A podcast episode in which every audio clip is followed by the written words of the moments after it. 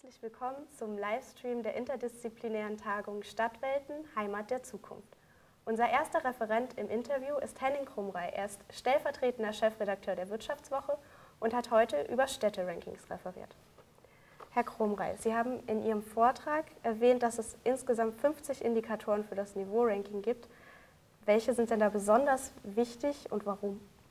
Also das ist ein ganzer Strauß äh, von Indikatoren. Wir gruppieren die in vier Bereiche. Arbeitsmarkt, Immobilien, äh, Standortqualität und äh, Lebensqualität.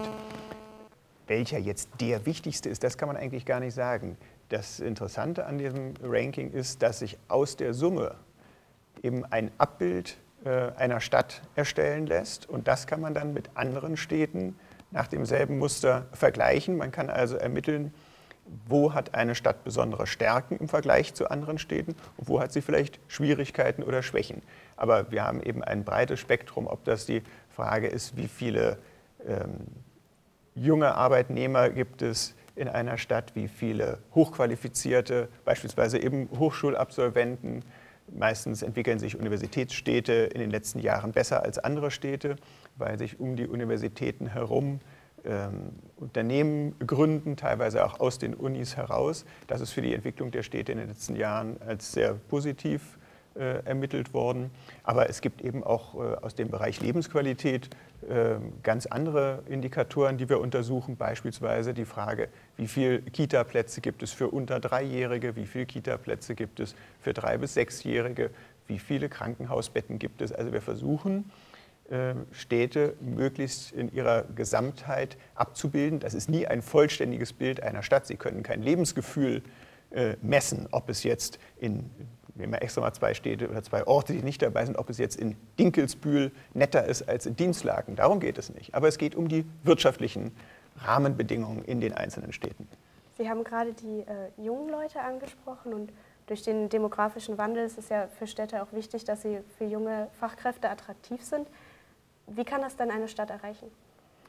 Also ähm, man kann ja feststellen, dass sich in der heutigen jungen Generation, in dieser Generation Y, die Präferenzen, also die äh, Dinge verschoben haben, was den Menschen wichtig ist. In früheren Generationen ging es, äh, gerade wenn man natürlich an die Nachkriegszeit denkt, aber auch noch so in der Zeit, in der ich aufgewachsen bin, da ging es darum, musst einen tollen Arbeitsplatz haben, Karriere machen, Geld verdienen.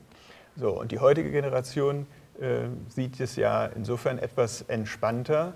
Äh, also sagt natürlich, keiner möchte gern verhungern, aber das Thema Work-Life-Balance, also genügend freie Zeit, genügend Zeit für sich selbst, für Freunde, für Familie, ähm, soll eben auch dabei sein. Nicht alles der Karriere untergeordnet werden. Und äh, das können Sie natürlich beispielsweise daran messen, welche Freizeitmöglichkeiten gibt es in einer Stadt? Wie ist das Kulturangebot in einer Stadt? Äh, ein Standort, der beispielsweise über kein Museum, kein Theater verfügt, äh, würde dann beispielsweise Minuspunkte haben. Das ist ein äh, Aspekt. Und umgekehrt gibt es ja inzwischen viele Unternehmen, die aus diesen Gründen heraus ähm, auch beispielsweise kulturelle Einrichtungen unterstützen, damit sie einen Beitrag leisten, damit die Stadt attraktiv ist, damit sie es wiederum als Unternehmen leichter haben, Fach- und Führungskräfte äh, auch eben der neuen Generation gerade zu sich äh, ins Unternehmen zu holen, weil sie sagen können, kommen Sie zu uns, ist nicht nur ein toller Arbeitsplatz, sondern Sie können auch in einer schönen, attraktiven Stadt leben. Ja, und ein weiterer Indikator da ähm, war auch die Erwerbstätigkeit der Frauen.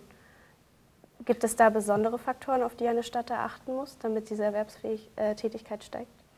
Also äh, auch da ist ja wieder, das eine ist die Frage, äh, was mache ich für meine Bevölkerung, die schon am Ort ist. Aber natürlich ist eine Frage ähm, Attraktivität oder Erwerbsmöglichkeiten von Frauen auch etwas, was äh, zum Thema Zuzug wiederum gehört. Einerseits, weil natürlich äh, gerade eben in der jüngeren Generation die Frauenerwerbstätigkeit generell erstens höher ist, zweitens das Interesse oder ähm, sehr viel größer ist. Und es gibt natürlich eben die Fälle, wo Unternehmen sich bemühen, äh, Mitarbeiter mit dem Partner natürlich zusammen ähm, ins Unternehmen oder zumindest in die Stadt zu holen. Also auch dafür ist es äh, wichtig, das Thema Fachkräfteversorgung oder wie kann ich, mein, kann ich Fachkräfte künftig in meine Stadt holen, äh, ist wichtig. Da ist natürlich eine Frage wie Kinderbetreuung wichtig. Vielen Dank für das Gespräch. Ähm, bei uns geht es jetzt als nächstes weiter mit Martina Löw. Sie hat sich mit der Smart City Songdo beschäftigt.